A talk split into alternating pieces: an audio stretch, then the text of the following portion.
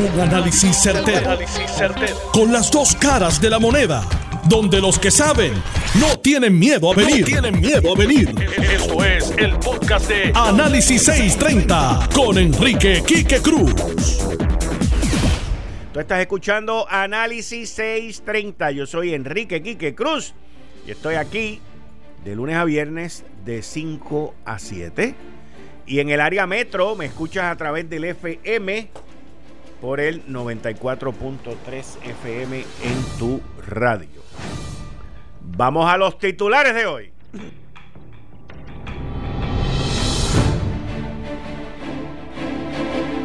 Por este año, los empleados públicos y los de las corporaciones públicas pueden poner ya en el baúl el issue y el tema del bono de Navidad. La gobernadora Wanda Vázquez anuncia que llegaron a un acuerdo con la Junta de Supervisión Fiscal y que el bono se va a pagar. La pregunta que yo tengo es, ¿los empleados de Macao van a recibir otro bono? Porque ellos ya recibieron uno el viernes pasado. ¿Ah? Pero, está interesante. Lo, lo interesante del anuncio del bono es las distintas reacciones. Por ahí hay un montón de populares que han estado toda la vida luchando porque se pague el bono y ahora están cuestionando que por qué lo están pagando. De verdad que esto es... Bueno, por eso es que a mí dos horas no me dan todos los días.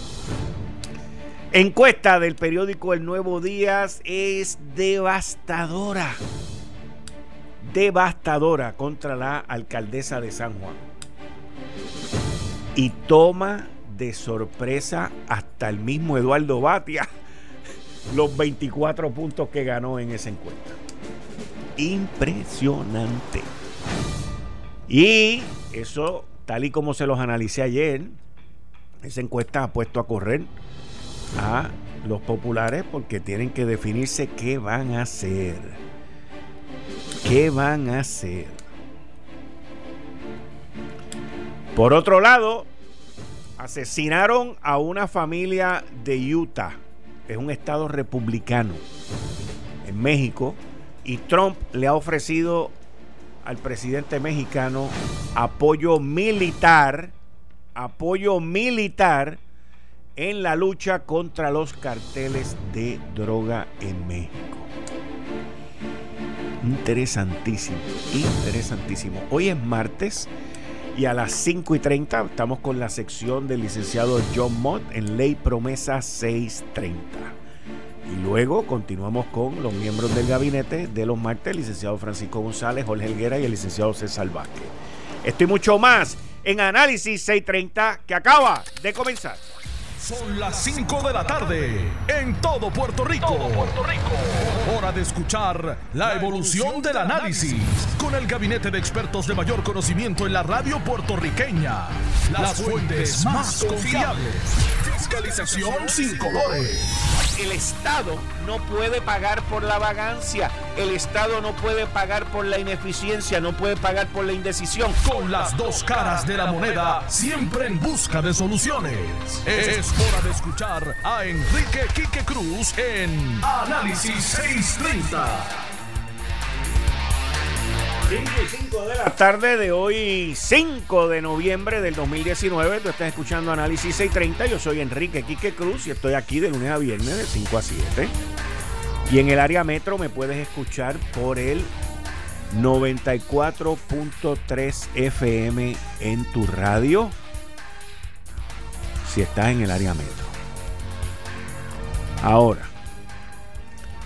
hoy sale la primicia de lo que se va a continuar discutiendo durante la semana, que tiene que ver con la encuesta del periódico El Nuevo Día a un año de las elecciones.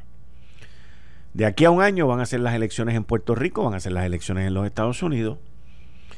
Y la primera parte que sale es la primaria del Partido Popular Democrático.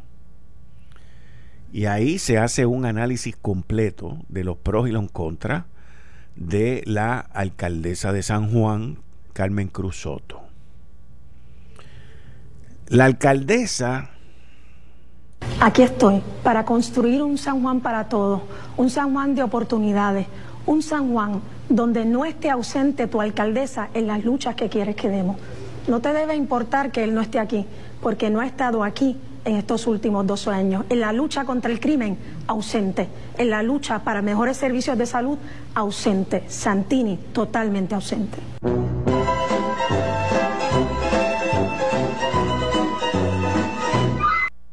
Mira, dejen el vacilón ese porque ya se va a creer que soy yo, chico.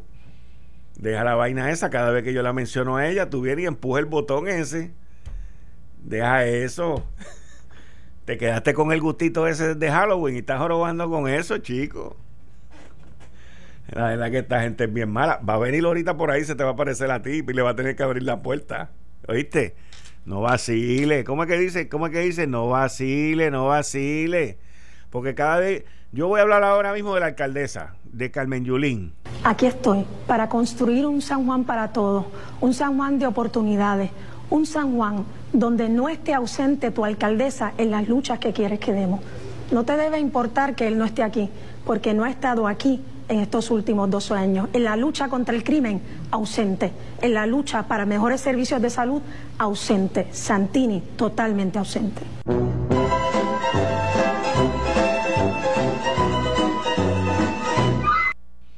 Va a buscar un lío, deja, deja, deja, deja el vacilón, deja el vacilón ese.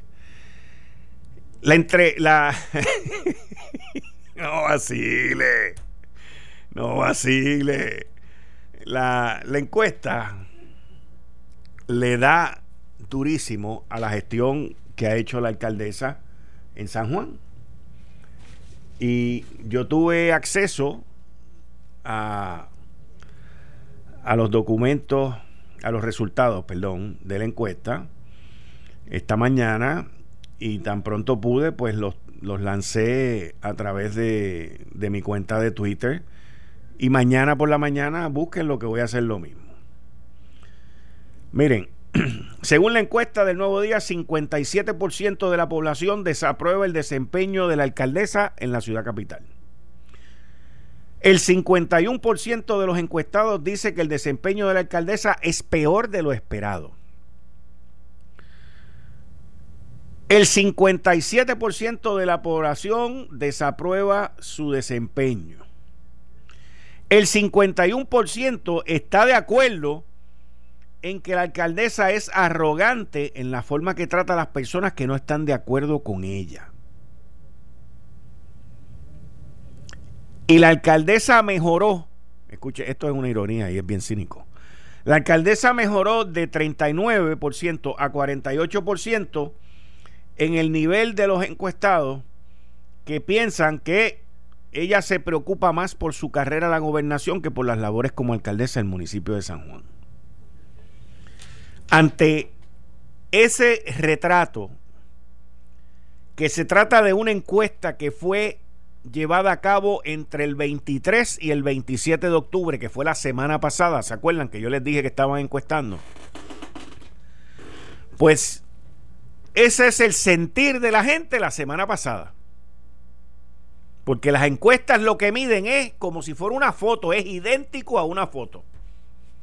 Usted me toma una foto a mí ahora y ese es el sentir mío y mi cara, mi camisa y mi persona a las 5 y 9 de la tarde del 5 de noviembre del 2019. Me toma la foto mañana y vengo con otra ropa y con otra cara.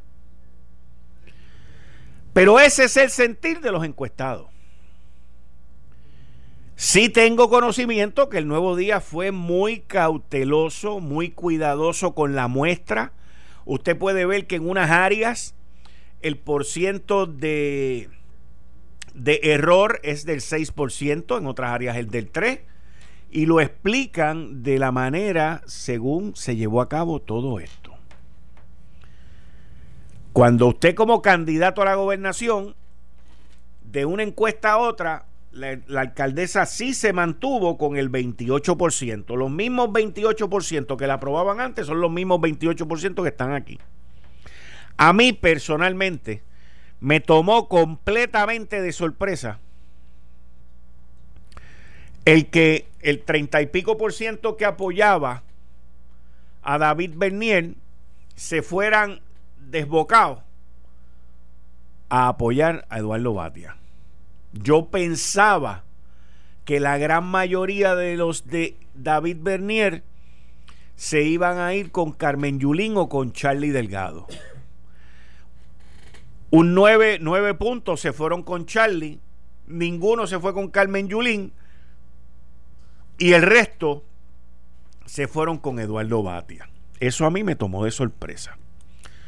Porque si usted mira qué ocurrió durante la semana pasada o qué ha ocurrido desde la última encuesta para acá, que yo le pueda preguntar a alguien, Eduardo Batia ha hecho algo trascendental, Eduardo Batia ha anunciado algo trascendental,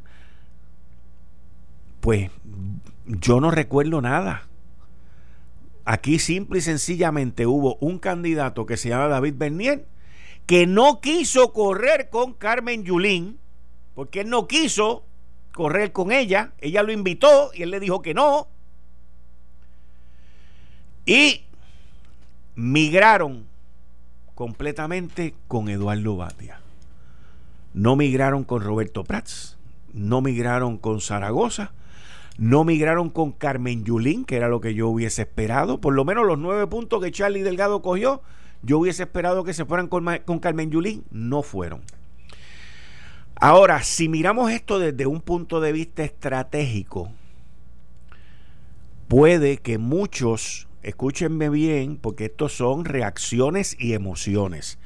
Puede que muchos de los que apoyaban a Eduard, de los que apoyaban a David Bernier, puede que muchos de ellos se hayan molestado, se hayan sentido la encrucijada que Carmen Yulín le creó a David Bernier cuando lo montó en el potro, que salió en la primera plana del Nuevo Día, y le dijo, tú te tienes que decidir, avanza, porque esto no puede seguir así.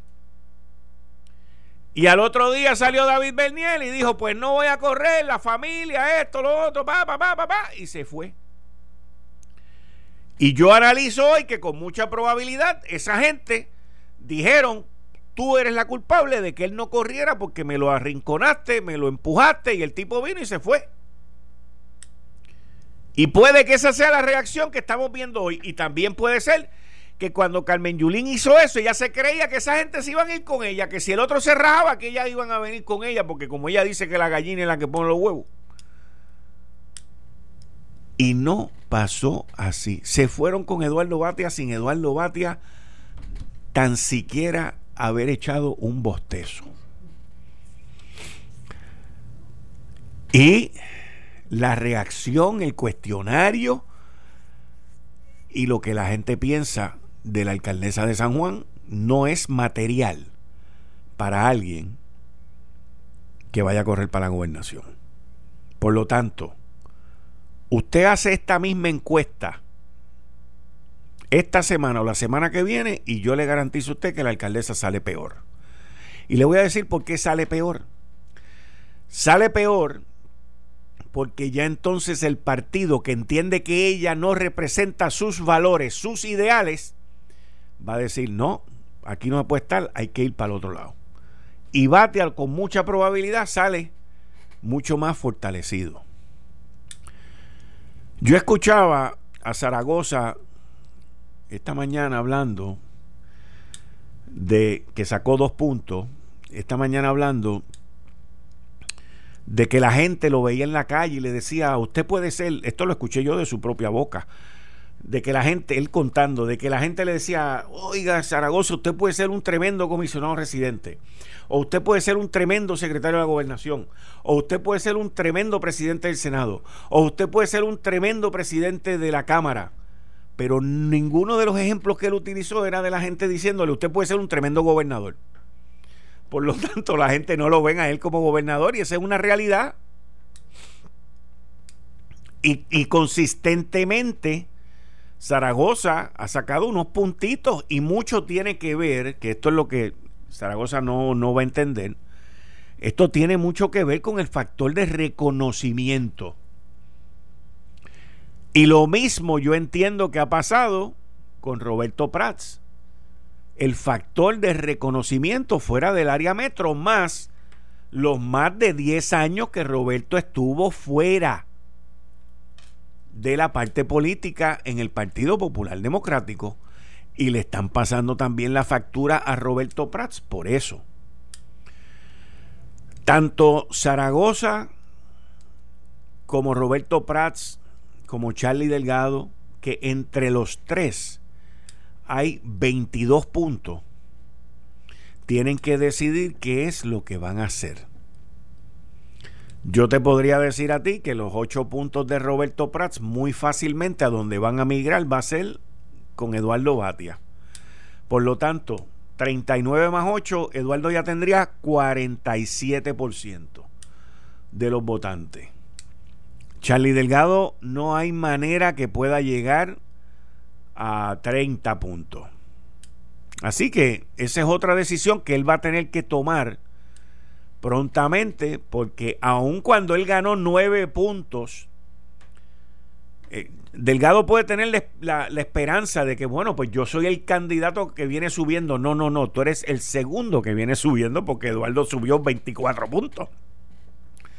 Y tú subiste porque pecaste 9 puntos de lo de Bernier, pero ese fenómeno no va a volver a ocurrir porque no hay nadie que tenga tantos puntos para que tú vuelvas a subir. O sea que tú puedes sumar los de Prats, más los de Zaragoza, más lo que tiene Charlie Delgado y llega a 22 puntos, todavía sigue abajo. Y aquí las alianzas no van a funcionar. Porque de la noche a la mañana, ahora Eduardo Batia es el que está guiando la camioneta, señores. Y ahora es, como dicen en la calle, que los huevos se ponen a peseta para Eduardo Batia principalmente. Porque la alcaldesa sale rápido al ataque. La alcaldesa inmediatamente salió al ataque y dijo, yo no estoy aquí para ganar encuestas, yo estoy aquí para ganar elecciones. Y hay dos elecciones que son definitivas, la primaria de junio y el 3 de noviembre del 2020. Fantástico. De ahí dejó claro en las diferencias de visiones, en las diferencias que hay entre ella y Eduardo Batia. Error número dos. Eso fue un error de coraje, eso fue un error de frustración, eso fue un error impulsivo, como muy claramente describen en la encuesta de la manera como ella trata a los que no están de acuerdo con ella. La encuesta lo dice claritito, que se comporta de una manera arrogante con aquellos que ella no está de acuerdo.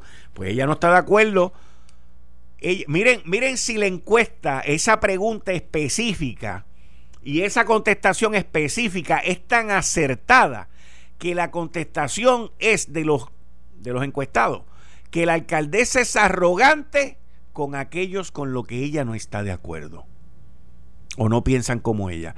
Y la arrogancia la expresa en sus expresiones diciendo que ella no vino aquí a ganar encuesta. Y luego continúa con la pataleta diciendo que entre Eduardo y yo hay unas diferencias de visiones. Ahí se da cuenta la metida de pata y dice, aunque aclaró que es su amigo. Oye, yo no sé por qué aquí los enemigos siempre dicen que son amigos. yo los oigo a cada rato. No, aquel lo voy a matar. Es mi amigo. Conozco a su familia. Lo quiero, lo adoro es mi hermano. Tenemos una relación extraordinaria. Es un caballero. Oye, eso suena como Eduardo, ¿qué tú crees si tú y yo corremos para comisionado residente y tú para gobernador? ¿Ah? Suena lindo eso. Entonces, luego de que la alcaldesa dice que él es un caballero y todo este tipo de cosas, que es su hermano, dice, ve, hay unas diferencias entre ellos. Y entonces empieza con el ataque en contra de Eduardo pero no puede dejar a Alejandro García Padilla tranquilo. Alejandro, no puede dejarte tranquilo. Y dice, yo no creía en el cierre de escuelas cuando Alejandro era gobernador. Y no creía en el cierre de escuelas cuando Rosselló era el gobernador. Y por ahí sigue que Eduardo Batia estaba a favor de las escuelas charter y de la privatización de la Autoridad de Energía Eléctrica. ¿Y cuál es el problema en todo esto? Que con todas esas expresiones que está haciendo la alcaldesa de San Juan, ella le está hablando a los que ya están con ella.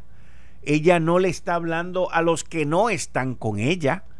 Así que mientras ella siga con ese discurso, hablándole a los que ya tiene allá. Por eso es que ha podido mantener esa base de 28% y no se mueve de ese 28% para nada. Porque le sigue hablando a esa gente lo que esa gente quiere oír. Pero el resto del mundo, que es el otro 72%, ella habla jeringonza y los demás no quieren oírla. Ayer yo les analizaba a ustedes el impacto que había tenido, y esto no está en la encuesta, by the way, pero esto va así a impactar la próxima encuesta. Ayer yo le estaba analizando a ustedes el impacto que había tenido el anuncio por parte de la comisionada residente Jennifer González este pasado domingo, cuando Jennifer anunció que iba para la comisaría residente. Y que ese anuncio había puesto a los populares y a todos sus candidatos a correr, pero principalmente al liderazgo, liderato electivo, senatorial, cameral y los alcaldes, en que se perfila, se perfila, todavía no es final, que el candidato por el Partido Nuevo Progresista sea Pedro Pierluisi. Y yo sé, porque para esto no hay que ser ni analista, ni psicólogo, ni nada, ni ir a Harvard, y yo sé que los populares saben que Pierluisi puede jalar de los votos populares. Y después de esta encuesta también sé que los populares reconocen que uno de los pocos en el Partido Popular que puede evitar esa migración de populares a Pierluisi es Eduardo Batia. Y no es Carmen Yulín. No, al contrario, Carmen Yulín crearía una migración más grande que los sirios a Turquía. ¿Ok? Muchísimo más grande. Por lo tanto, usted hace esta misma encuesta la semana que viene le garantizo que los números cambian a favor de Batia y empeorando los demás.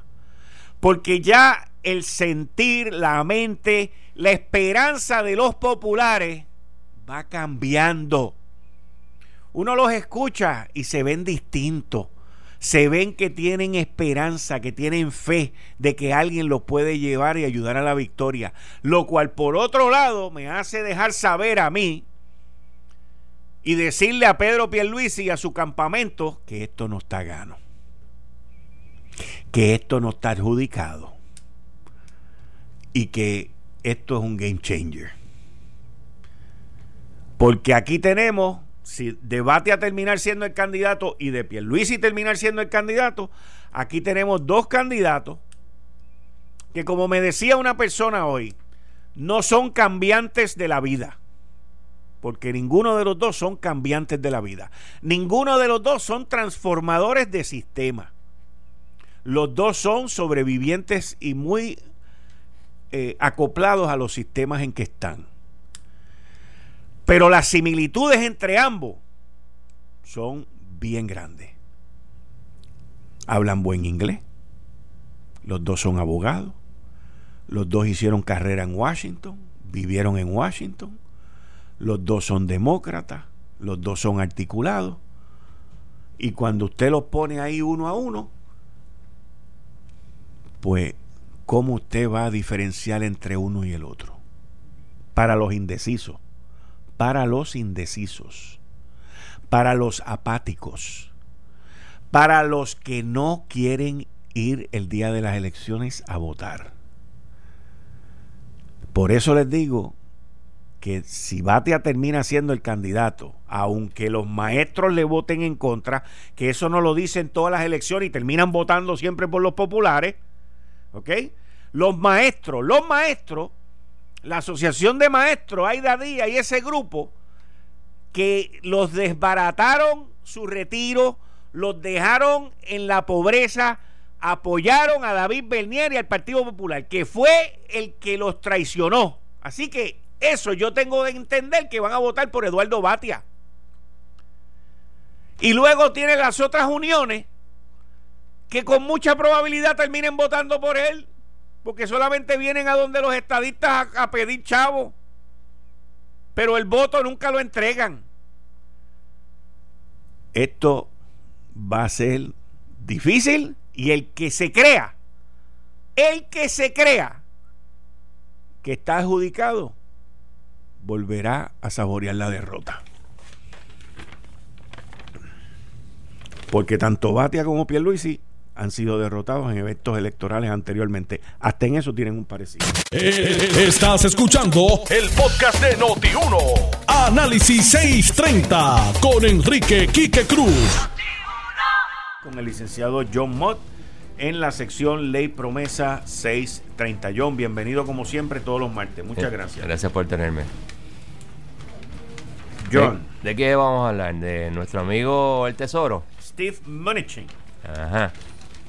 Mira, Que, eh, by the way, cuando la gobernadora estuvo en Washington, mis fuentes me dijeron que él y su grupo habían puesto un periodo de seis meses de que había que resolver esto.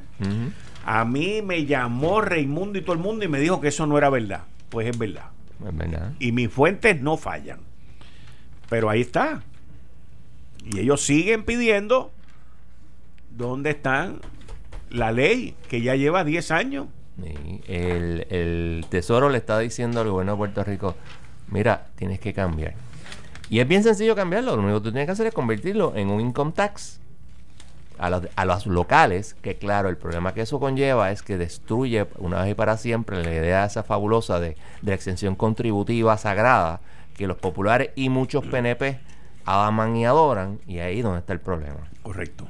y que las para poder mantener el nivel de ingresos que Puerto Rico necesita, las compañías tendrían que, que pagar 400 millones de dólares más de lo que están pagando ahora mismo. Pues, Y eso es lo que algunas tal vez no quieran hacer. mira, mira, mira. esto. Ujú. La fórmula es bien sencilla.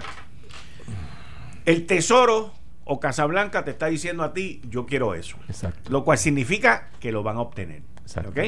Entonces tú estás hablando de 400 millones de dólares más en impuestos. Que hoy recibimos 2 mil, Exacto. ¿verdad? Vamos a olvidarnos de esos 400 y vamos a decir que de los 2 mil vamos a perder mil. Ujú. ¿Ok? Vamos a perder mil. O sea que me quedarían a mí mil millones en impuestos que voy a recibir y un déficit de mil millones. ¿Ok? Y yo voy con esa matemática. El problema es que aquí hay una falta de creatividad brutal. O sea, y de negociación, de, de destrezas de negociar bien brutales. O sea, cuando yo, en conjunto con Gregorio Matías y otros gremios de la policía, fuimos a la Junta a pedir por los policías, nos sentamos con los números y a pedir unas cosas y nos dijeron que no, que no, que no, que no, hasta que logramos que nos escucharan. Y si fuera yo, yo venía, iba allá a Casablanca y le decía a Monichi, mira, no hay ningún problema, yo estoy dispuesto a hacer eso. Pero mi riesgo, mi riesgo es de 2 mil millones de dólares. Porque tengo que poner el riesgo como es, 2 Sí. mil. Yo estoy dispuesto a hacer lo que tú estás diciendo que yo haga si tú me consigues los 12 mil millones de dólares que la Cámara me va a dar para Medicare y Medicaid, de donde yo en mi presupuesto me estoy gastando 2 mil millones de pesos ahora. Pues si tú me consigues los 12 mil aquellos, pues entonces yo hago esto. Lo que pasa es que aquí somos brutos, poco creativos y mordidos y queremos seguir con los 2 mil de aquí más que nos den 3 mil de allá. Y no se puede. Don't No se puede. Don't look at me, yo no tengo No, problema no, con pero lo que oye, esto es matemática, esto es bien sencillo. Esto Munichin dice que sí mañana. Mañana dice que sí. Va donde Grassley y le dice, mira, brother, súbete los 9.800, súbete los 12.000 porque esta gente van a hacer esto y nosotros vamos a hacer esto y esto se acabó. Y ya está. Así es como se bregan las cosas allí. Yo no tengo problema, eso se llama horse trading. Eso se llama horse trading, exacto. Eso es lo primero que tú aprendes cuando bregas con el Congreso. Lo primero que tú aprendes es que you do horse trading. Pero tú tienes que llevar algo. Ah, no de calle. Cuando es- es horse trading es que tú tienes que sacrificar algo. Eh, tienes que llevar un caballo, aunque sea un chongo. Exacto. Algo es algo. Y aquí eso es un problema bien grande. Este, como tú dices, no hay esa creatividad y entonces están los absolutos de que no, esto es una exención contributiva completa. Porque te digo, aquí hay un, componente ideológico, irónicamente, de, de, de parte de un grupo mayormente popular, pero también PNP, de que aquí la exención contributiva es la única manera de, de atraer cosas. Y eso es un error. Y hay que cambiar los paradigmas que hemos tenido por los últimos 50, 70 años. Ahora, yo te voy a decir también, para no caer en el pescado como nos ha pasado antes. Yo no apruebo el proyecto de ley hasta tanto, este, yo, o no, yo no lo firmo. O sea, yo lo tengo allí engavetado. Ujú. Aprobado por ambas cámaras, pero yo no lo firmo. Hasta tanto, allá el presidente me firme mis 12 mil millones de pesos. Claro. Entonces, eso, quid pro quo. Eso es parte del horse trading. Tú no confías totalmente en la otra parte. Tú tienes que tener este, prueba de la, buena fe y esa es la mejor manera de hacerlo. Pero, pues, este, el problema de eso es que si nada se hace, el tesoro se va a virar y te va a decir, yo no te voy a, a permitir a ti que cojas una exención por ese dinero y entonces las compañías van a tener unas dos opciones. O pagan más impuestos aún o le dicen al gobierno de Puerto Rico, mira, eh, ese impuesto es, in- es inconstitucional, lo cual es. Y es obvio que lo es. So, lo van a ganar en una litigación, le va a costar 100 mil pesos, pero that's about it. So, yo entiendo que esto se puede resolver como tú dices, se, negocia, se pelea, pero se tiene que se tiene que resolver porque el plan de ajuste de Puerto Rico depende de eso. Si tú tienes dos mil dola- dos mil billones menos en el presupuesto, tú no puedes hacer lo que dice el plan de ajuste. El plan de ajuste lo tienes que romper y volver a hacer. Y si tienes un billón menos también. Y si tienes este eh, más dinero, pues también, también. O tú tienes que- resolver esto para poder hacer todo lo que se supone que tú hagas. Y el plan de ajuste es, es indispensable. Y la juez no lo va a aprobar a menos que eso esté resuelto. Bueno. Eh, ¿Qué te parece el bono de Navidad? ese, mismo, ese era mi próximo tema. A mí, mira, eh, John, a mí lo del bono no me sorprende porque se veía venir. O sea, tú ves este cuchicuchi, cuchicuchi mm, en, en, en- entre el Ejecutivo y la Junta de Supervisión Fiscal. Lo analicé aquí cuando fueron a las vistas en el Congreso Omar Marrero con Natalie Yaresco. Y se veía que en muchos temas se estaba viendo quid pro quo. O sea, tú me das esto, yo te doy aquello. ¿Qué fue lo último? La gente no, no, no, no, no atan. Aquí tú tienes que muchas cosas hacer un encadenamiento. Aunque veas dos cosas separadas, tienes que encadenarlas. Hoy sale mayores restricciones para la emisión de deuda. La gobernadora envió un proyecto de ley, caca, taca, taca, taca, tan. Que por cierto, ella misma admite que es parte del plan de ajuste. Pues seguro. Claro. Pero ella viene y manda eso y hoy vienen y dicen, vamos a pagar el bono. O sea, tú, tú, tú te pones a cooperar, tú trabajas conmigo, me haces las cosas más fáciles, yo te las hago a ti más fáciles. Pero entonces salen dos o tres. Yo tengo gente que me ha escrito, ah, está del cará. Y, y, y de dónde está el dinero, que ese dinero lo pueden usar para la policía. Mira, la policía ya se le repartieron seis mil- 600 millones de pesos en cinco años. Ah, que lo pueden usar para educación especial. Pues que ya se hizo para educación especial. Ah, no, pero que lo pueden usar para tal cosa. Bueno, tú puedes seguir buscando en el cofre del tesoro y buscar algo donde no se ha hecho. Pero lo que yo he visto desde que entró Wanda Vázquez es que todo lo que Wanda Vázquez ha pedido, se lo han concedido. Correcto. Todo lo que Wanda Vázquez ha pedido, se lo han concedido. Pues to- entonces, ¿cuál es el todo lo que problema? la Junta ha pedido, Wanda Vázquez lo ha hecho. Y todo lo que la Junta le ha pedido, Wanda Vázquez lo ha hecho. Entonces, ¿cuál es el problema? Yo no veo problema. Digo, no te pregunto a ti, Eh, le pregunto a los detractores que no ven nada bueno en nada. Sí hay un problema. O sea, en este momento, es como tú dices, se veía venir. Chévere, se hizo un, un- un horse trading como... como. Pero eso está en el plan fiscal, en el plan de ajuste. ¿Qué va a pasar el año que viene?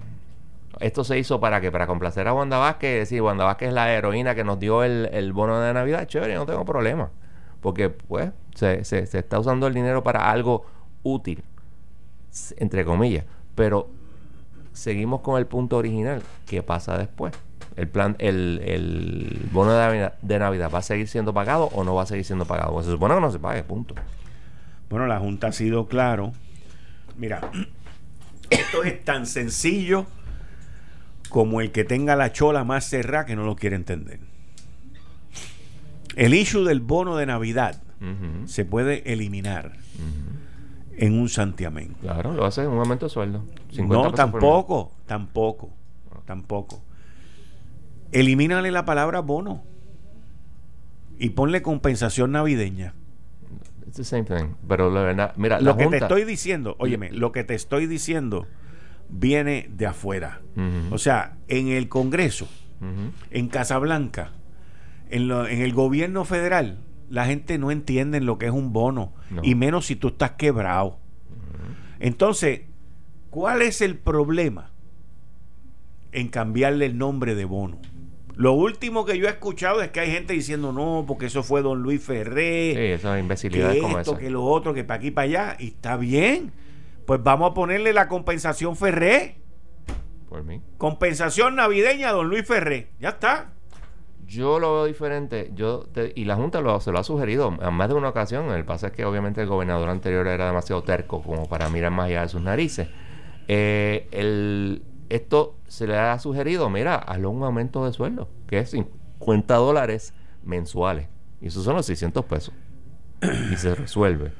Eh, el problema es la inconsistencia entre que estás pagando el bono de Navidad, pero el plan fiscal y el plan de ajuste dice que no se paga.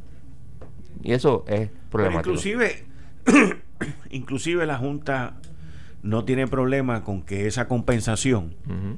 Se pague en diciembre como se paga ahora. Lo único que están pidiendo es que se le quite el nombre de bono. Eso es todo. A mí lo que te digo es esa inconsistencia. A mí ese, eh, yo detesto las inconsistencias en documentos legales. Y tú no puedes tener diciendo no lo vamos a pagar y, al- y cada año vienes y lo pagas. Chévere, no tengo problema, pero ¿sabes? una cosa o la otra. Y ahí es donde está el, el, eh, y te crea inconsistencias para el futuro. Porque ahora mismo los opositores al plan de ajuste, lo primero que vamos a decir es, pero mira, es que tú dices que no vas a pagar eso y lo estás pagando. Y el año anterior también pasó exactamente lo mismo. O sea, ¿de qué sirve esta cosa si no se cumple? Y ya se ha pagado en tres años desde que está la Junta en operación. Se pagó en el 2017, se pagó en el 2018 y se pagó en el 2019. Y en 2016. Porque la Junta entre, entre Sí, en- pero, pero ya, o sea, in force. O sea, este, acuérdate que el plan que la Junta le pidió a Alejandro cuando iba saliendo no se lo aprobaron. Por Sí, lo tanto, es- por lo tanto no entraba. O sea, no.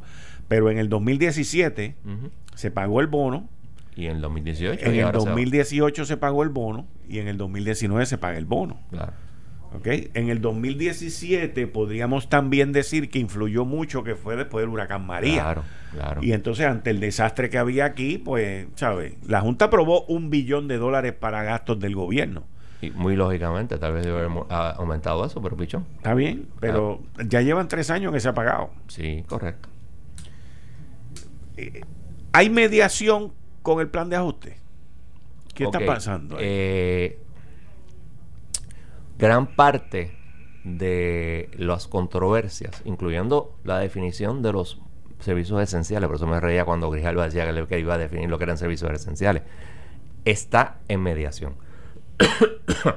Eh, los bonos de... eh, los, eh, hay varios bonos que están en mediación. Lo que pasa es que aparentemente no se ha podido engranar bien la, la mediación y se pidió una extensión porque era hasta el 30 de noviembre y yo sabía inmediatamente que eso lo iba a tener que hacer porque es que simplemente no se ha movido y, se hará. La juez lo que quiere es que todo se, se acuerde y se arregle. Y algunas cosas se van a acordar y arreglar y otras no.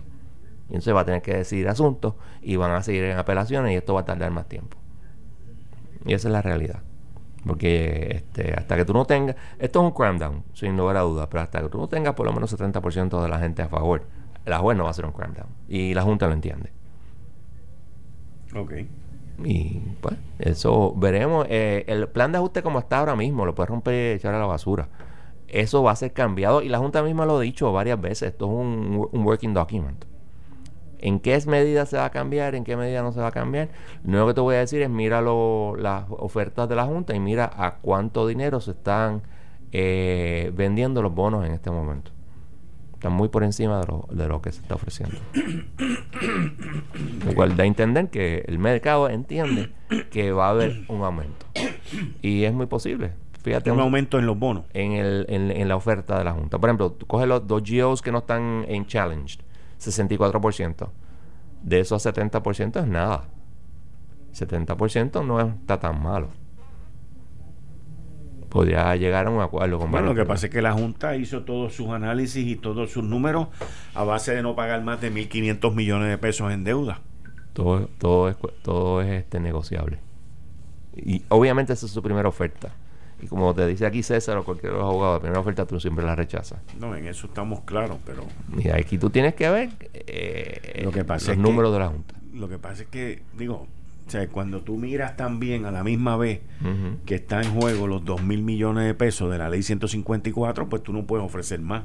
O sea, no puedes ofrecer Yo difiero enormemente, especialmente cuando tú tienes 13 billones de dólares en unas cuentas muy cozy y de esas 13 billones por lo menos 6 están non-restricted y es cuestionable, lo que está restricted es cuestionable porque la Junta no ha explicado y están todavía analizando si el gobierno de Puerto Rico está correcto en decir que están restringidos.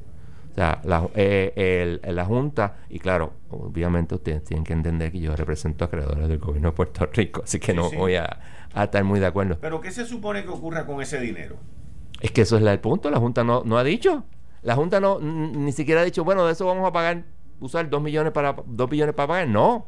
Es que eso chavos para el gobierno de Puerto Rico para la francachela después. No puede ser. ¿Y qué otra cosa va a hacer? Pagar deuda. ¿Cómo? Si ellos dicen que eso está restringido y que no sabemos para qué tenemos que usarlo, digo, pero llevan meses. La Junta sabe de existencia de esto. Yo tengo email de 31 de julio de 2017, donde AFAF le dice, mira, hay estos fondos. Y no fue hasta diciembre del 2017 que AFAF lo hizo oficial. Y ahí, ah, podemos explorar. Y llevamos oficialmente desde diciembre de 2017, hace dos años, y todavía no estamos claros de qué podemos usar y qué no podemos usar. Vete a eso no se lo cree nadie. Ah, un, análisis, forense no dura dos años. La Junta tiene, tiene el derecho legal de tener toda la información que le da la gana y cuando tú miras lo que dice, no es que le mandamos este notificaciones a diferentes entidades para que nos explicaran. Y no todas las entidades han cumplido. Yo, yo lo llevo al tribunal. Tú no me incumples la primera vez, la segunda vez te llevo al tribunal, no me juegues. Why are you dragging your feet? A mí que no me vengan con ese cuento. Y hasta que ese, ese dinero no se resuelva tampoco, tú no vas a poder resolver el plan de ajuste. Como tú dices, eh, lo lógico es que tú pagues por lo menos una parte. Pero tú sabes, ¿qué parte? Si ni siquiera está como parte del plan de ajuste. Cuando le quieren pagar a los acreedores no asegurados un máximo de 1.8%. Eso es todo el mundo a quien el gobierno le debe, que no tiene una eh, no tiene este un gravamen, le van a dar como mucho 1.8%. Yo tengo clientes que tienen millones de dólares en sentencia. Y son, son los acreedores no asegurados, para que la gente entienda, la inmensísima mayoría en Puerto Rico son puertorriqueños, son locales. Y van a sufrir un desbarajuste terrible. Pero veremos. Aquí me llega una información que la tengo y la voy a discutir a las 6 de la tarde en conjunto con el licenciado César Vázquez, pero me llega una información de que va a haber escrutinio electrónico en la primaria. No te estoy diciendo. En la primaria. Vamos a ver. Las primarias son indispensables. Este, de hecho, de siendo una nota al cárcel, no hay una elección especial este domingo. Sí, el, domingo 10 de... Pero esa, ahí no las va a ver. Sí, eso es, entre partidos. Yo hubiese preferido que las hubiese. Pero, es bueno, es bueno y, si puedo ¿verdad? sí, te voy a, intervenir en esta. Te la voy a enviar. No, lo vamos a discutir a las 6 porque tengo que salir ahora. Ah, ok. Pero te voy a sacar la resolución pero me dicen que, que va a haber va a haber escrutinio electrónico en las primarias. Bueno, bueno. Yo hubiese preferido que las hubiese para este domingo para que nadie se vea tentado de vaciar listas, pero ¿qué te puedo decir? Algo más de. de algo más de, de- de- de la jueza Ley Promesa. Todavía seguimos esperando la decisión del Tribunal Supremo de los Estados Unidos. Eh, Exactamente, por cierto, el, esta semana pasada, no te acuerdo- recuerdo si fue la semana pasada o el lunes, fue el argumento oral en el primer circuito en el caso de Baello. Explícalo. El caso de Baello donde dice, el gobierno federal le dice, ah, no, tú no puedes estar cobrando SSI en Puerto Rico, devuélveme los chavos. Y el juez eh, el dijo, no, tú estás discriminando. Eh, el caso se está se vio en el, en primer circuito, argumentación oral. Y obviamente al minuto y pico de que el gobierno de Estados Unidos estuviera hablando, ya tú sabes quién les cayó encima. Juez Torroella. El juez Torroella está en el panel. Todavía no he podido terminar de escucharlo, pero está la más interesante. Están dando, muy bien preparado el abogado de los Estados Unidos, pero le están dando hasta abajo la lengua. Así que veremos. Está bien. Bueno, John, pues muchas gracias. Gracias a ti. Te está escuchando Análisis 630. Yo soy Enrique Quique Cruz y estoy aquí de lunes a viernes de 5 a 7. Me escuchas en el FM, en tu radio. Si estás en el área metro, a través del 94.3 FM. Voy a una pausa y regreso inmediatamente con el licenciado César Vázquez, la resolución de la Comisión Estatal de Elecciones y el análisis aquí en Análisis 630. Regreso en breve. Eh, Estás escuchando el podcast de Noti1. Análisis 630 con Enrique Quique Cruz. licenciado César Vázquez. César, como siempre, bienvenido. Muchas gracias. Buenas tardes, Quique. Y como, como siempre eh, eh, digo, gracias por la invitación. Gracias a los y saludo a los compañeros que están en el área técnica, Jaime y, y Mr. Seda. Este Mr. Sierra, Serra, Serra, buen amigo Serra. Este, y saludos a, a quien acaba de aterrizar, don Francisco Aponte. Eh, gracias González, otra González, vez. Francisco Que yo González. dije, discúlpame, A a González. Pero no pide- él no pide no, vuelta. no pidamos vuelta. Pero Yo nada. conozco una buena familia Ponta. así que- a, Fra- a Paco González eh, eh, y de todos a todos ustedes que nos escuchan eh, saludos Paco, bienvenido. Gracias, Quique. Saludos a ti, saludos a César, saludos a Serra, a la cabina. Este, saludos a todos los radioescuchas. Gracias por invitarme otra vez. Cuéntame, César. este mira el primer tema eh, que tú tocaste que creo que, que es interesante eh, mencionar es el asunto este de, de la encuesta porque hay cositas que uno las mira en términos de, de, de los números fríamente eh, y, y uno pues tal vez puede encontrar un, algo más detrás de la de la frialdad de esos de los números no Eh, y una de las cosas que me llama la atención y te lo comenté en cuando estábamos antes de entrar al aire de que eh, la alcaldesa mantiene una, un- una base, una base fija, que es un 28%.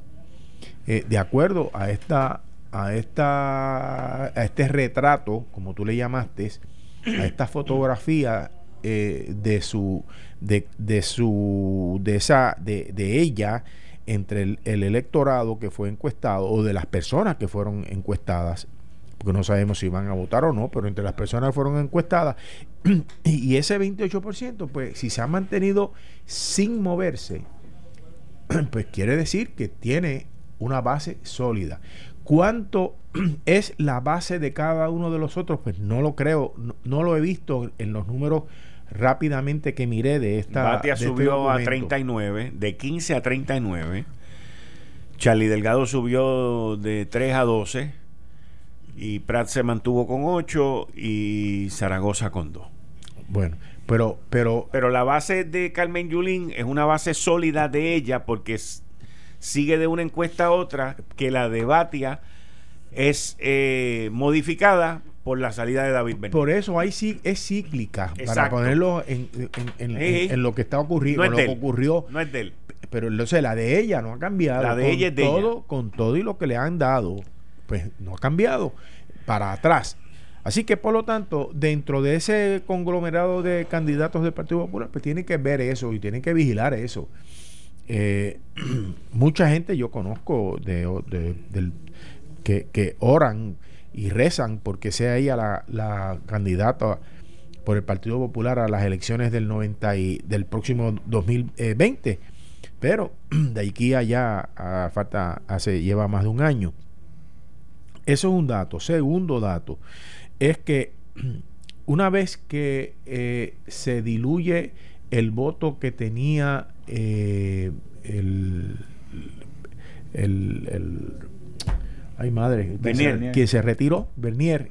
El- pues eh, dice el, el resumen de la, del, del enviado por el Nuevo Día, es que ese emigró hacia donde eh, fue, hacia Batia, y que hubo, hay, hay quien se sorprendió, y Quique fue uno, porque creía o pensaban que por ser un candidato soberanista, pues que esos votos también de estirpe mm, eh, soberanista debieron haber se debieron haber movido hacia Charlie Delgado. Que nueve puntos se movieron así. Por eso, pero no más. O sea, el, el- pero que la mayor parte fue hacia Batia. Sí, un 30% se Por movió eso. donde Charlie. Entonces, yo lo que creo es, yo lo que creo es que ese, ese por ciento de votos que tenía Bernier no eran soberanistas. Estaban buscando a él, a la persona, que no están eh, eh, pendientes ni tal vez ni conscientes de la posición ideológica dentro del Partido Popular que, que, que, Bernier eh, tiene y que lo miraban a él solamente como la persona, como, la, como el individuo que puede eh, levantar o sacar al Partido Popular a una victoria el año en el, próximo el próximo año. Eh, no lo estaban eh, eh, respaldando por el asunto de si es soberanista o no. Así que por eso es que creo que la- la- el grupo que se movió son de los que creen en, en la unión permanente y, y- y mantienen fijo y claro y firme, repito, que eh, lo mejor que le puede pasar a, o, lo más que conviene para el al país es mantenerse eh, unidos a los Estados Unidos, no como lo que predica, aunque ella eh, va y viene, la alcaldesa de San Juan.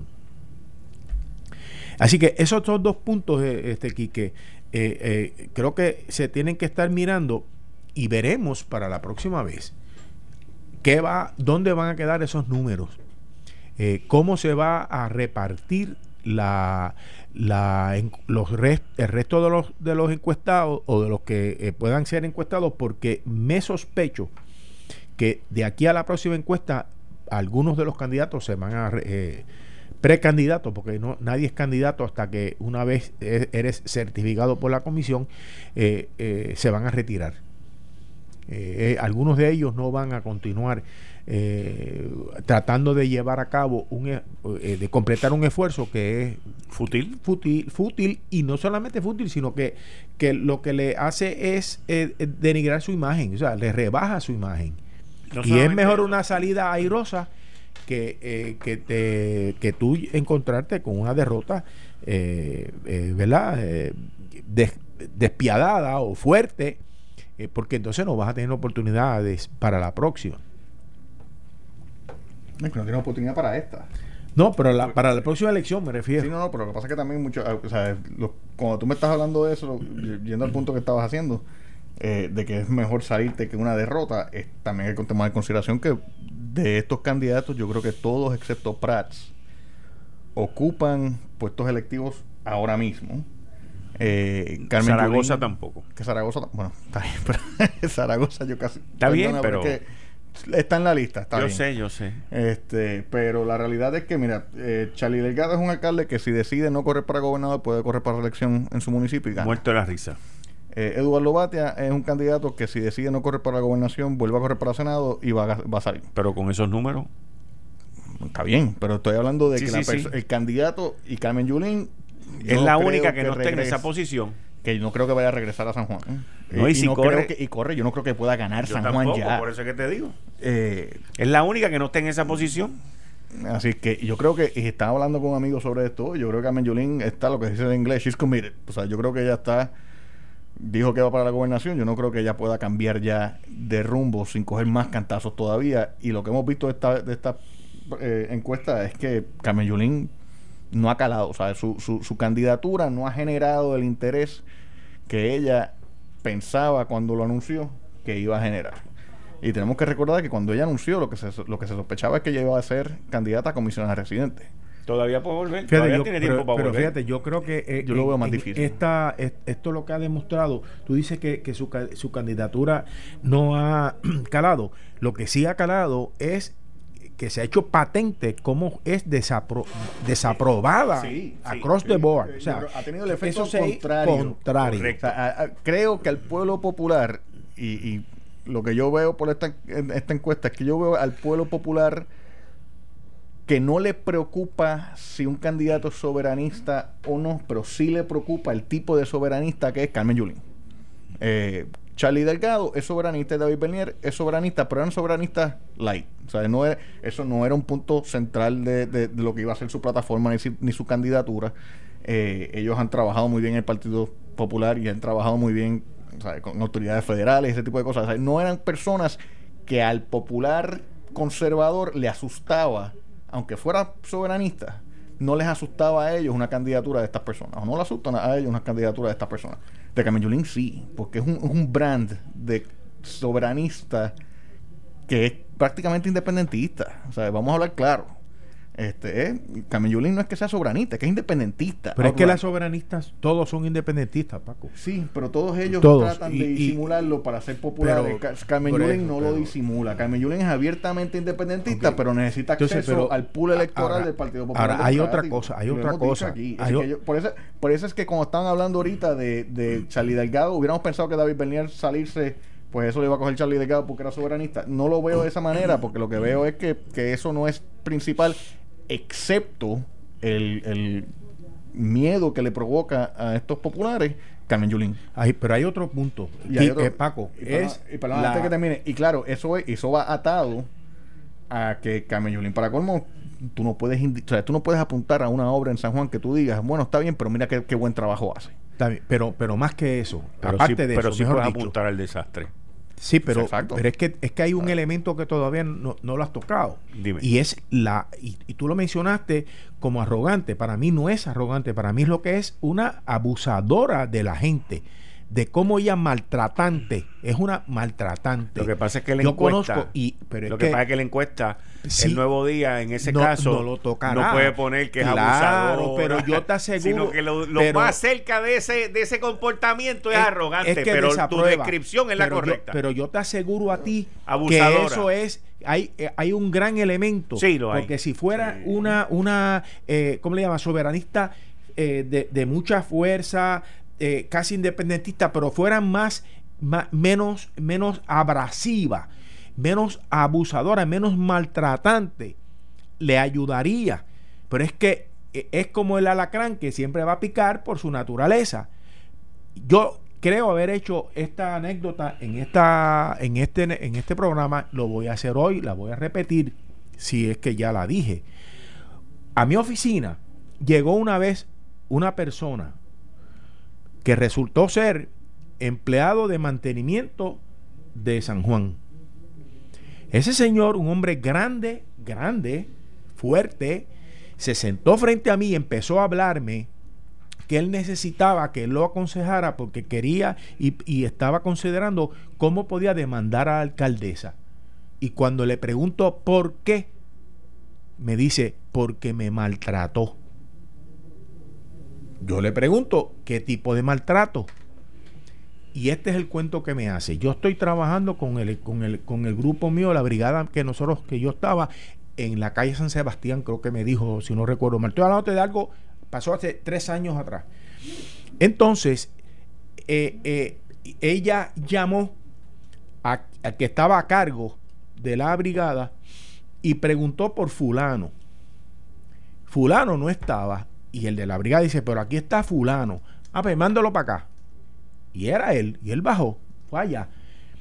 Y no sé qué ocurrió con lo que estaba, con lo que ella quería que hicieran, porque habían, habían, no habían hecho el, el trabajo que ella quería que se hiciera en esa área en particular y lo prácticamente lo insultó, sin usar palabras sucias, lo degradó delante de todo el mundo. Cuando ese hombre me estaba haciendo el cuento, Quique se me echó a llorar frente a mí. Y dijo, nunca voy a olvidar lo que yo, la vergüenza que yo he pasado. Y yo no puedo dormir, yo me siento, he dejado de ir a trabajar algunos días, yo me siento tan abochornado delante de los demás de la manera en que me trató. Eso hace, como te dije, hace unos años. Si esa, esa es, esa es la alcaldesa de San Juan, porque es su naturaleza. Así que aparte de ser una, un, desastre como administradora, también es un desastre como ser humano en cuanto al trato eh, eh, de, los, de los empleados que están bajo ella. ¿Cómo es en su casa, en su familia? Eso es otra cosa, yo no lo sé. Pero si esa es una muestra de lo que eh, ella es con su con su empleo, con sus empleados en el municipio, mucho sacó en el con ese 58 de desaprobación. Y, me consta, porque después he conversado con la gente que uno habla, que en la primaria van a salir en masa a votarle en contra, por cualquier otro menos por ella, de los empleados del municipio de San Juan. Y de los ex empleados también. Sin duda alguna. Ahí, mira, eh, a mí me consta porque le he visto en esas acciones. He sido testigo. De lo que yo acabo de decir. De lo que tú acabas de decir. Pero eh, yo siempre he dicho, y he tratado de internalizarlo también, que para que venga alguien así y te ofenda y te maltrate, se necesita que tú seas receptor de eso. ¿Ves?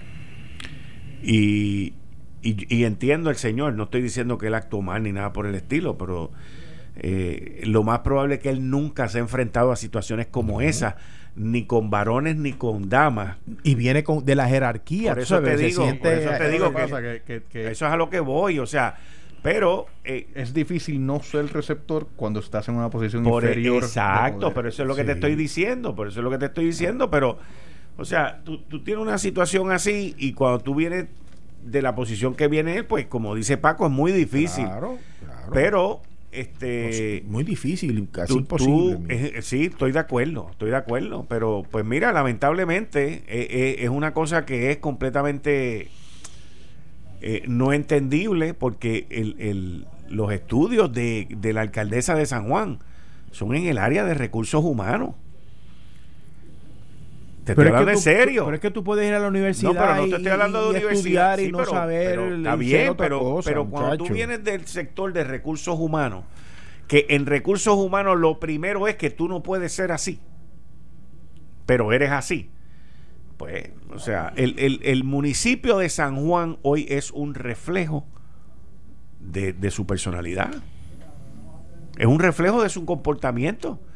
El municipio de San Juan es un reflejo de ella de ella. Ella es así, como está San Juan hoy. Porque es que no hay de otra. Si fuera una persona bien organizada, eh, bien dedicada, bien esto, bien lo otro, pues aquello estaría spick pan. Por eso es que yo llevo años ya diciendo en mis columnas que a San Juan le apesta a ella. Que San Juan ella ya le perdió el amor, ya le perdió el glamour, por eso es que no está aquí. Y en adición a eso, coge a la gente y los maltrata y los vota y los suspende. Y tanto que criticó a Santini porque que alegadamente no estaba aquí. Que eso era, eh, eh, fue, esa era una de, parte de su alegato eh, en campaña y tú lo Aquí estoy para construir un San Juan para todos, un San Juan de oportunidades, un San Juan donde no esté ausente tu alcaldesa en las luchas que quieres que demos. No te debe importar que él no esté aquí, porque no ha estado aquí en estos últimos dos años. En la lucha contra el crimen, ausente. En la lucha para mejores servicios de salud, ausente. Santini, totalmente ausente.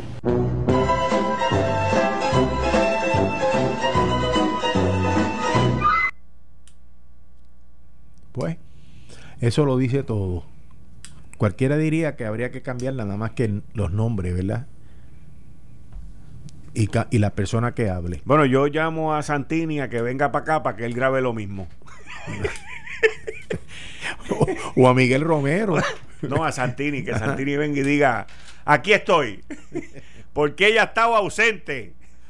Mira, a ver, Jorge, que tú siempre has querido que yo te invite a este programa. Si me grabo ese segmento, lo tienes.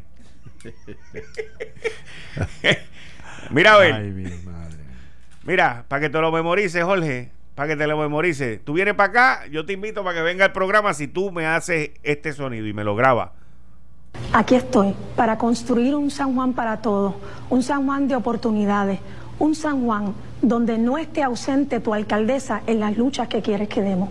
No te debe importar que él no esté aquí, porque no ha estado aquí en estos últimos dos años. En la lucha contra el crimen, ausente. En la lucha para mejores servicios de salud, ausente. Santini, totalmente ausente.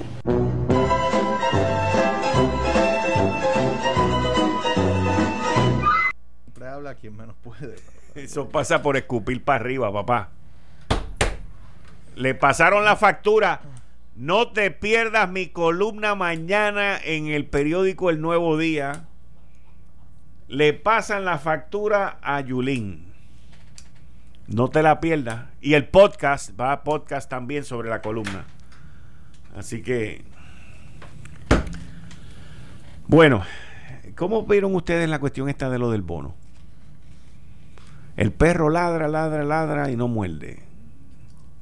Mira, hay el, ahorita tú comentabas que se le cambiaban el nombre al asunto. Sí, lo dice mira lo el que dice, mira lo que dice la, por lo menos lo que La Junta. la junta según una Un comunicado. lo- bueno, por lo menos lo está publicando el vocero en, en, en- en línea. Dice aquí esto. este. La Junta indicó que el nombre del pago debería reflejar su verdadero propósito ¿Eh? ¿Ves lo que te digo? como parte del benefi- del- de beneficios en el sector público. Dice que luego de un análisis del nivel de competitividad de las compensaciones, concluyeron que este beneficio forma parte del paquete de compensación que se otorga a los empleados públicos. Mira, mira cómo eh, lo que el- nosotros en, leyes ah, eh, tenemos una máxima que dice que el nombre no hace la cosa. Pero en este caso, para la Junta, el nombre sí hace la cosa. No le llames bono, llámale y, y- y ponle otra, eh, identifícalo dentro de esos parámetros que acabo de leer.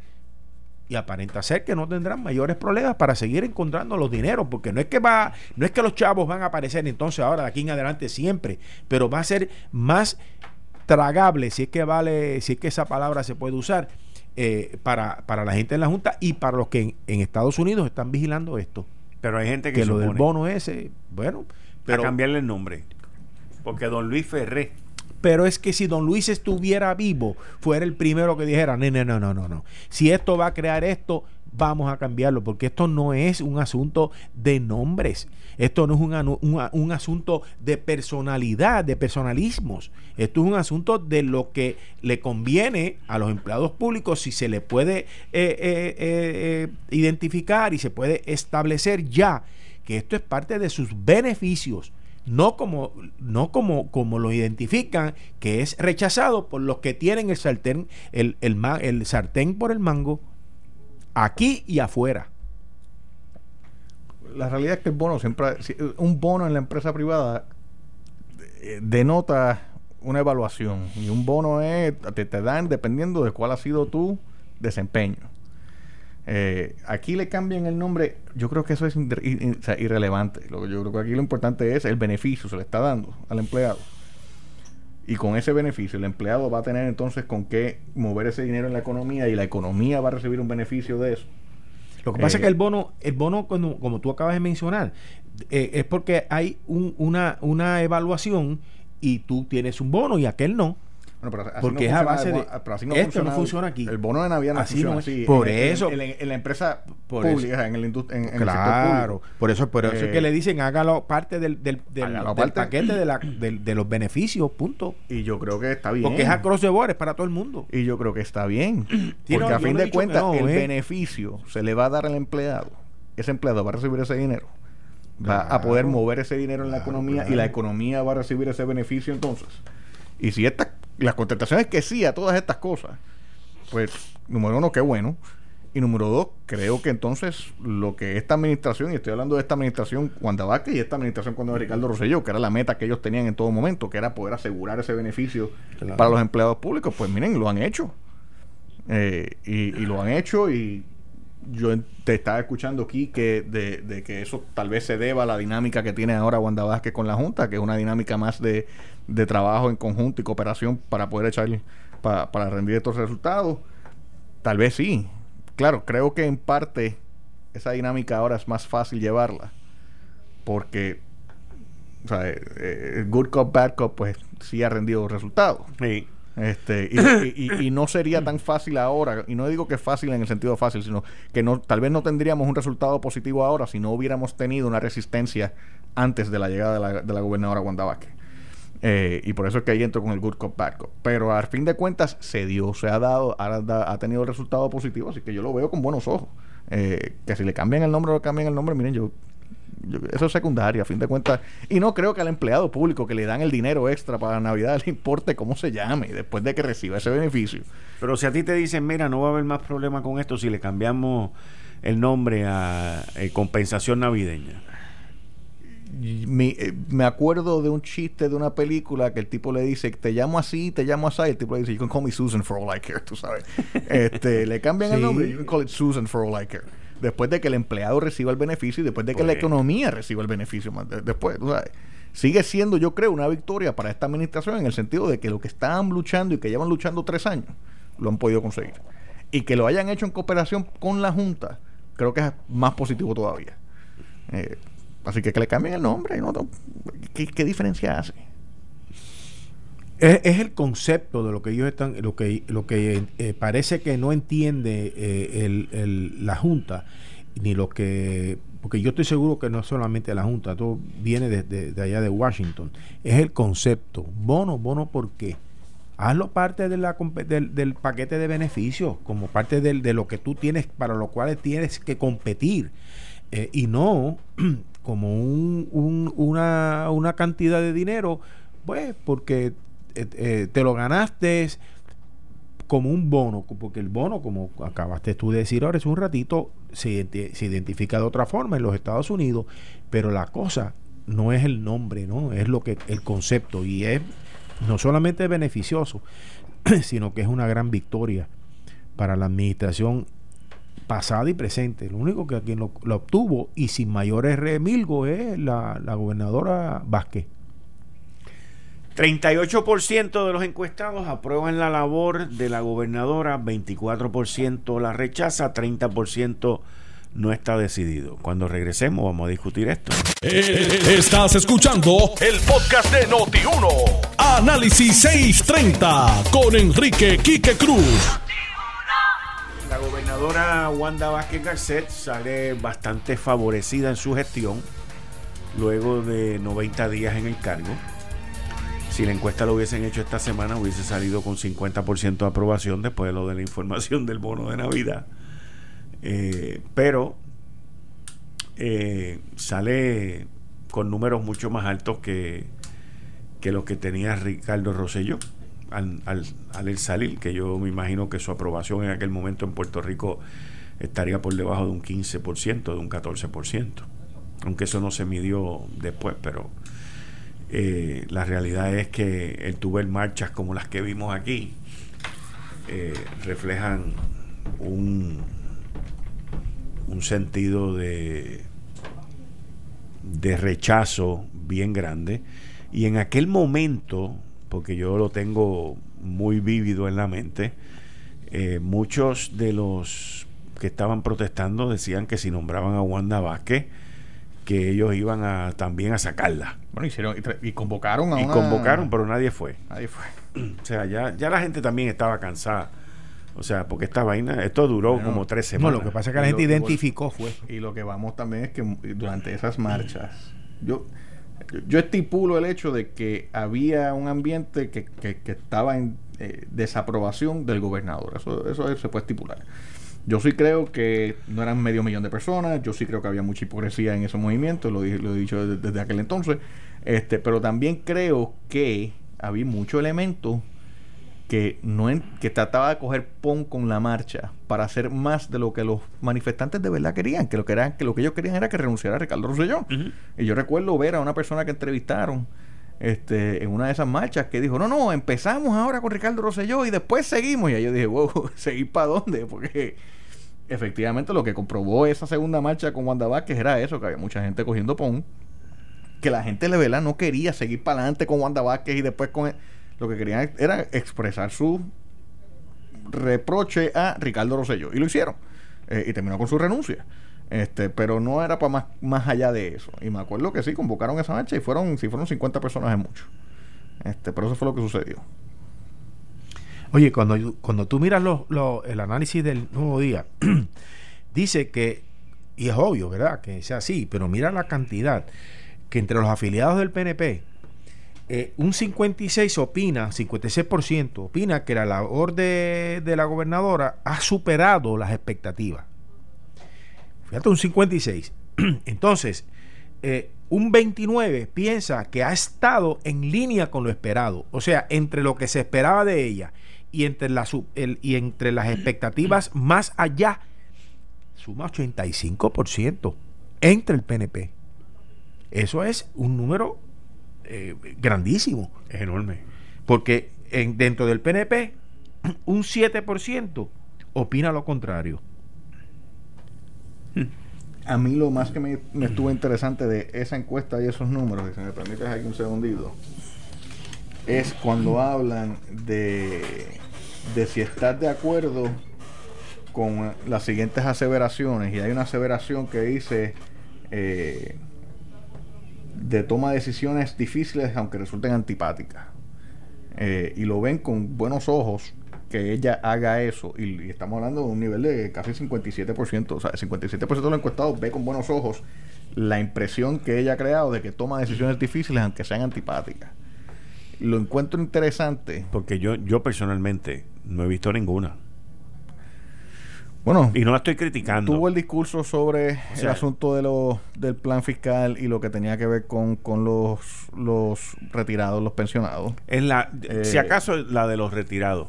La- pero aparte de eso, digo, no estoy criticando, por favor. O sea, no estoy diciendo que eso es un paseo por el, por el, no ha tenido, no ha por el condado. Pero lo que estoy diciendo es que, dime tú una, aparte de los No, pensionados. esa, te la esa te la dije. pues, Este, pero aparte de los pensionados. Número que, que lleva lo que lleva son tres meses. Por eso te digo, Este, pero pero para que tú veas, dos, pero para que tú veas también que la gente se sorprende por en lo que pasa es que están comparando al otro también, Pero tú también estabas hablando Es al que principio. otra. Estoy tratando aquí de hacer memoria. Ha cancelado Que- cuando cada vez que han habido asuntos con contratos y ese tipo de asuntos, ella ha actuado inmediatamente. no, pero eso, pero esa no es una decisión difícil, porque esas son decisiones fáciles, Está bien, pero porque estás también- haciendo lo correcto. y el mero Sí, hecho, Quique, que tú estabas comentando ahorita. despides Es que eso no es difícil. Para tal vez, pero para el que está allá abajo, lo ve difícil porque no lo veía antes. Pues eso es lo que te, eso ahí fue lo que está te la- dije, es porque está compara. comparando con el Claro, otro. por Seguro, eso pero es la también, única manera. también, No te, tienen también te otra. comento que la, la imagen, la percepción que hay de Wanda Vázquez es que está trabajando en conjunto con la Junta para resolver problemas. Eso de por sí en Puerto Rico cae bajo lo difícil y antipático. Yo no lo veo difícil, porque yo lo veo que es lo correcto. Eh, Sí, pero, pero- lo pero correcto no siempre es Yo- fácil. yo estoy de Yo lo sé, siempre es pero, simpático. pero, pero yo, o sea, Eh, lo que ella está haciendo con la Junta es lo que se tenía Sí, que hacer sí, con la Junta. pero yo concurro- yo concurro con. Puerto Rico- yo concurro con está Paco. bien, Pa- pero, y o yo sea, lo entiendo. Yo, lo Yo- miro yo desde mi entiendo. óptica, Desde tu óptica, desde la óptica del pueblo, de la percepción que se ha creado en el pueblo, que es una percepción negativa, mayormente negativa de la Junta, eh, que yo no estoy 100% seguro que sea tan eh, embarcadora esa, esa visión, pero la, la imagen que se discute en los medios, por ejemplo, la percepción es que el pueblo ve con malos ojos a la Junta. Y el hecho de estar trabajando, de crear una percepción, de tener una percepción, independientemente de si sea cierto o no, porque a fin de cuentas la política es percepción, de tener una percepción de que estás trabajando más mano a mano con la Junta que, el, que lo anterior, de por sí, cae bajo lo difícil y antipático. Y se ha hecho. Mi punto con esto es que lo encuentro interesante es que yo lo había dicho en julio, que lo que estamos viendo es, aquí no estamos viendo un giro en contra del PNP, y aquí no estamos viendo un giro, aunque sí hay un giro en contra de todos los partidos, pero es más bien un giro en contra de la política como se veía, como se practicaba. En el sentido de que años y años vemos gente que no te dicen lo que es, pero te dicen lo que agrada. Y con eso se hace la política en Puerto Rico. Y lo hemos visto a Carmen Yulín. O sea, la, la lista está repleta. ¿Ok? Eh, un ejemplo, Pedro Pierluisi en gran parte, en su primaria contra Ricardo Rosselló, decía unas cosas que no eran completamente simpáticas. Ricardo Rosselló se aprovechaba de eso. Y en gran parte por eso fue que pudo ganar la primaria, porque Pierluisi estaba diciendo unas cosas que eran como era. Eh, y entonces eso le costó en la primaria. Pero lo que estoy viendo ahora con ese número es que la percepción en Puerto Rico está cambiando en el sentido de que, mira, ellos prefieren ver a un gobernante que te hable claro y te diga, esto no es bueno, y que te diga algo que tal vez no te agrade, pero que tú te sientas que te está diciendo la verdad y que tú te sientas que esa persona está haciendo algo para atenderlo.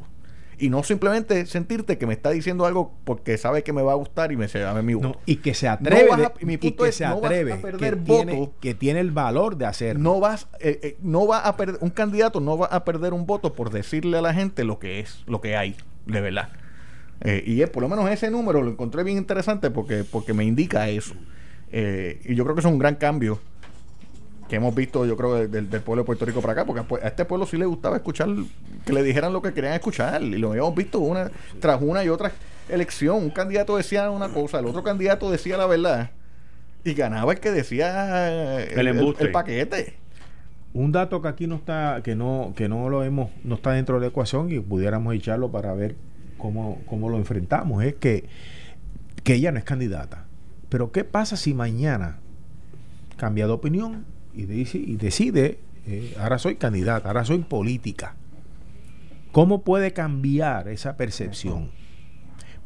¿Podrá ella eh, eh, actuar en la misma línea que está actuando hasta ahora, que se siente libre de ataduras políticas? ¿Podrá ella actuar con esa misma libertad una vez que se acoja a, los postulados de una organización política con la cual todo candidato tiene que por obligación eh, eh, eh, acogerse, porque, es, porque va, a estar, ¿cómo se llama?, corriendo bajo esa, bajo esa colectividad. ¿Podrá ella seguir actuando con esa libertad aun cuando en un momento dado vaya en contra de la, del postulado del partido. Esos son elementos que, para tiene discusión... tiene un muy buen punto, tiene un muy buen punto. O sea, eh, eh, un buen ejemplo... Eh, Alexandra Lúgaro pudo sacar muchos votos en gran parte porque era una candidata independiente y no, yo no, yo no sigo lo que es un partido y esto y lo otro. Sí. tan pronto ya se incorporara a un partido, inclusive el movimiento este ciudadano, pierde, tiene el riesgo de perder ese atractivo, de, que se convierte en algo cool, de, yo apoyo a esta persona porque no es del partido. Eh, se pierde. Eh, y, claro, siempre hay consideraciones. Gobernar sin considerar, porque la realidad, gente, gobernar es política. Eh, es difícil tú puedes decir, no, es que esto no es política, debe ser administración. Es difícil desligar una de la otra porque uno depende de la otra. Y si tú no tienes poder político, tú no puedes tener el poder que necesitas para administrar correctamente. uno va a la mano con la otra. Es la naturaleza de la bestia del sistema democrático. Y, en gran parte esto la, gobernadora puede actuar de esta manera en gran parte porque no tiene que tomar en consideración el impacto que esto pueda tener en una reelección, porque ella hasta el momento no se vislumbra que corra para reelección. Eh, todo eso puede cambiar, como tú dices, si, si cambian la premisa. Si cambia la premisa, pues obviamente eh, la conclusión y el, y el efecto va a cambiar. Pero fíjate, eh, esta situación está demostrando que un no político puede gobernar eh, en, por lo menos aquí en Puerto Rico, hasta ahora, uno que no esté amarrado a, una, a un partido político puede gobernar para todos. Y yo no encuentro mayores ataques en contra de la gobernadora de la oposición al, del PNP. En términos generales, yo no, los encuentro. Por eso, pero, pero es que, lo que a lo que voy es que sus actuaciones están siendo eh, eh, bien recibidas, aunque no lo digan abiertamente, pero están siendo bien recibidas porque está actuando en beneficio de todos, no del partido, no de los que son PNP, sino lo mismo que sean populares, que que sean independentistas. O, mira el ejemplo de lo que sale hoy con lo del salario mínimo para los empleados de la construcción. Yo no sé si ustedes leyeron el 15 dólares la hora, sí que se quedó. No, que el, de la Unión está diciendo que lo cogieron de zángano. Por eso no va. Por lo que estoy oyendo, no va. Pues, o sea, pero esa unión fue la misma que contrató al maletero, la misma que contrató para que le consiguieran esos 15 pesos. Él lo aceptó, el presidente de la Unión lo aceptó. Y ahora levanta las manos y dice que lo cogieron de lo que no es. Entonces.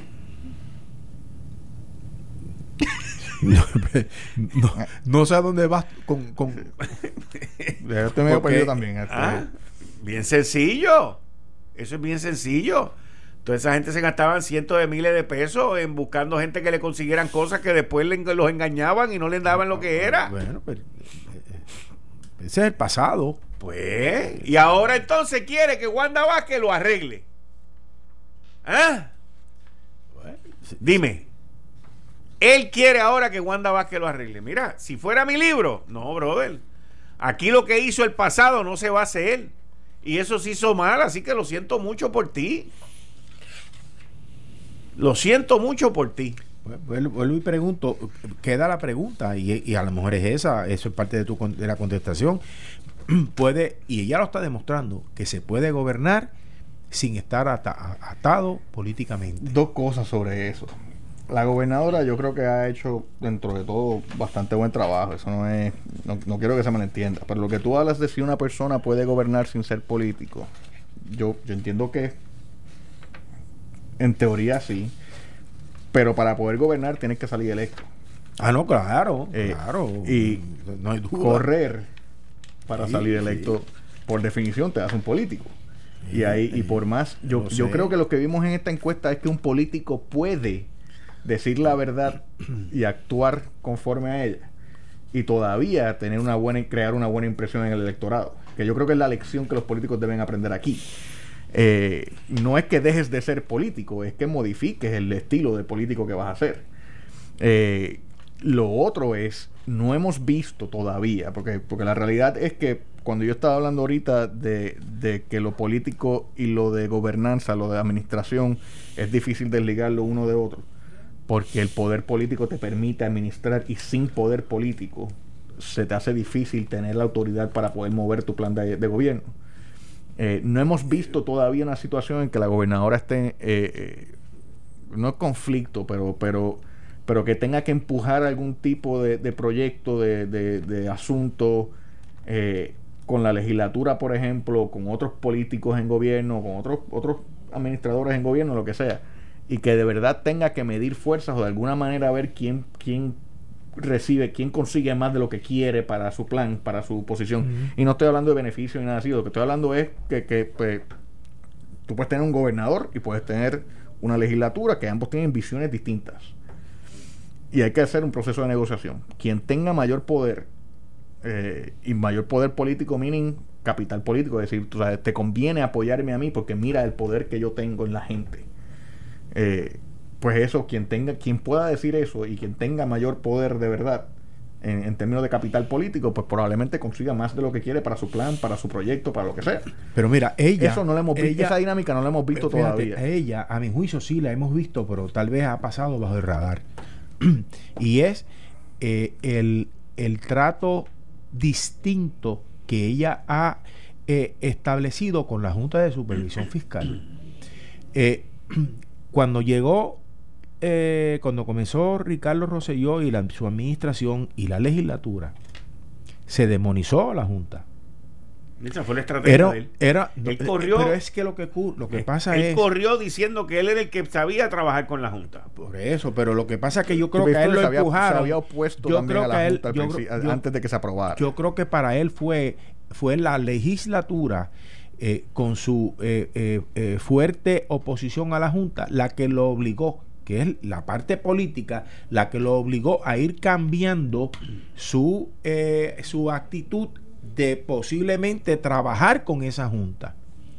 Y, y, eh, entonces eh, ahí tuvimos estos dos años del el, el- el- el- constante eh, lock of- of horns, ¿verdad? La, la lucha esa entre un lado y el otro, hasta que hubo la salida, ocurre la salida del, de, de Rosselló, entra esta, esta nueva persona, esta gobernadora, y ella pues sin encomendarse a nadie, sabiendo de la gran oposición que había que hubo sobre la Junta, que ese era el demonio eh, eh, eh, vestido en, y, los, los, y los abusadores, etcétera, etcétera, etcétera. Todo lo que nosotros sabemos sobre lo que es la imposición del imperio sobre nosotros en ese aspecto. Y ella no le importó, ella echó para adelante, estableció una buena comunicación y mira lo que está logrando. Poco a poco, poco a poco, aún en contra del- del- de los poderes políticos. Por lo tanto, se puede. Ahora, no siempre se va a lograr. Eso no tengo, no tengo duda, porque eh, en un momento dado, a lo mejor lo que le conviene al- a la institución política no es lo que le conviene al país. Y tú te vas a tener que ir de frente a ese poder político que te eligió. Y eso te lo va a agradecer y lo, va a, a- lo vas a recibir en el beneplácito del pueblo. Si tú haces lo que tú crees que es lo mejor para el pueblo, aun cuando vaya en contra del- de, la, de la institución política que te llevó. Porque si tú eres un fanático y punto, lo que diga el partido, te chavaste. Y eso le pasa a cualquier a cualquiera, que vaya a, a que esté en una, en una posición de, de, eh, de- de gobierno, sea a nivel eh, estatal o sea a nivel municipal. Así mismo es, así mismo es, pero vamos a ver. ¿Tú crees que la gobernadora vaya a correr? Yo no creo que ella vaya a correr. Yo tampoco. ¿Y tú, Paco? No he visto, es que en verdad que no he visto indicio alguno Yo de creo eso. que ella, ella creo que está ya estamos. feliz. Ella está muy feliz con lo que está haciendo Sí, y está dejando una gran marca. Creo que los ataques Estoy que ha sufrido las últimas semanas tienen que haber tenido algún tipo de impacto. Ella no es una política de carrera. Eh, El, día que ella se dé cuenta que esos ataques están viniendo dentro, esos ataques no vienen de populares, esos ataques están viniendo de PNP y de gente que está ahí alrededor de ella. Yo sé lo que te estoy diciendo. ¿Te consta? Me consta. Me consta. Me consta. Imagínate, y sin no tengo información sobre eso, así que no comento, pero sí creo, y pero sin sí creo que, que- que- partiendo de que es cierto lo que dice, sin haberse pronunciado como candidata para cosa alguna, la están atacando ¿por qué? Para asegurar que no, No, no estoy para diciendo- asegurar que se tire, No, que no se tire, No, porque es que para que coja es miedo, para que, mira lo que te espera si, si es vienes. Que, es, que, es que ella ha hecho ciertas movidas que le han pisado los callos a par de personas dentro de la administración.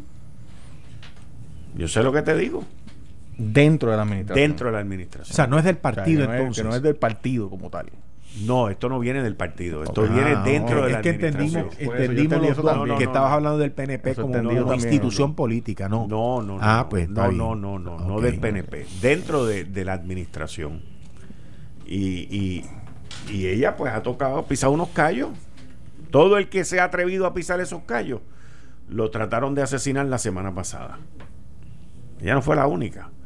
A Zoela Boy le tiraron con todo lo que tenían. Y a Sandra Torres de la Junta Reglamentadora de Telecomunicaciones también le tiraron. Y, y, y el ataque. Pero es la- que pero es que el ataque vino por la prensa, compadre. Sí, y alguien le dio la información a la Claro, prensa. claro, O sea, pero- a mí me malinterpretaron. O sea, pues no, que cómo tú vas a decir que eso es un ataque cuando las tres, no, Sandra Torres no, pero cuando la gobernadora tiene la hija y el otro tiene al hijo. Está bien, eso eso está ahí. Yo no estoy diciendo eso. Yo lo que estoy diciendo es por qué eso sale a 90 días. ¿Por qué eso sale ahora? ¿Entiendes? Y es porque las tres tocaron los callos de gente que, que les ha dolido. Porque no los han dejado que siguieran haciendo lo que les daba la gana. Y yo pienso que no, que, que no hay razón, ¿oíste? Porque eh, el, el hecho de que tú tengas, tú llegues a una posición y tú tienes a tu hijo trabajando por allá, por el right field, y se ganó la posición y está haciendo lo que tiene que hacer en buena lid, ganándose sus habichuelas, ¿por qué no? Yo no veo problema con eso. Claro. tampoco. Después, siempre y cuando la persona está haciendo el trabajo y Pues lo está haciendo bien. como está- como- claro. Y más que nada, volvemos al punto que yo he hecho mil veces aquí. Hay una doble vara increíble. Porque, perdóname, el gobernador de la administración pasada tenía familiares trabajando en gobierno. Nadie nunca sacó nada de eso. Aníbal Acevedo Vilá tenía a su hermana ganándose cientos de miles en contrato. Ah, es que ella es una abogada reconocida. No, no, no, te equivocaste. Fueron tres- más de 3 millones. O sea, eh, estaba hablando al año. Yo estaba hablando al año, pero está bien. Este, pero- y las tenía bajo Sila también. La hija de Sila después corrió para el Senado. Alguien dijo aquí, ay Dios mío, es que mira cómo la hija, mira, mira esto. O el hijo de Hernández Colón. Nadie, o sea, es una doble Pero, pero, vara. pero fue un, fueron- una doble pero fueron tiros de una semana, ¿no? De ahí, de ahí no pasó. Hombre, porque no hay razón. Eh, Fue injusto de la manera que lo presentaron y para mí, eh, la, la manera que lo, lo trató la prensa fue injusto también. De la- le- dándole la connotación esa de, de, de, de- de la entrelínea de la, ¿cómo le llaman? De la corrupción, de que eso está mal, de que eso es ilegal, de que eso es inmoral. Nada de eso es ni ilegal, ni inmoral, ni, ni irregular. pero lo de hizo la un manera PNP, que pero lo hizo un PNP y por lo tanto hay que atacarlo. Yo, mi único punto es que cuando yo trabajaba en América, yo no podía acomodar a mis hijos allí. Pero si tú estabas y nunca lo pensé Pero tampoco. claro, pero si tu esa es hijo otra cosa. Si pero tu hijo si está tu trabajando hijo allí. pero Quique si tu hijo solicita un trabajo en América en otra área de América que no, No, tenga nada que ver no, contigo no. Ah, pero eso es el company policy Sí, Siempre un company policy sí, y eso es, el, eso es así en la empresa privada y debería de ser así Y en el no, gobierno to- no en también. Y si hubiera todas. Lo que se ya, prohíbe- y llegas. Y si ya él estaba allí y tú llegas, podía ¿qué tú ibas a hacer? yo no no, no, que lo No, que no es inmoral no ilegal lo que es inmoral e ilegal es que se escoja una persona por el mero hecho de ser hijo Claro, claro. Ah, bueno. Bueno, que Dios me los bendiga. que tengan una linda noche. Deja el vacilón que después me echan la culpa a mí, me vienen a regañar. Esto fue el podcast de Notiuno. Análisis 630 con Enrique Quique Cruz. Dale play a tu podcast favorito a través de Apple Podcasts, Spotify, Google Podcasts, Stitcher y notiuno.com.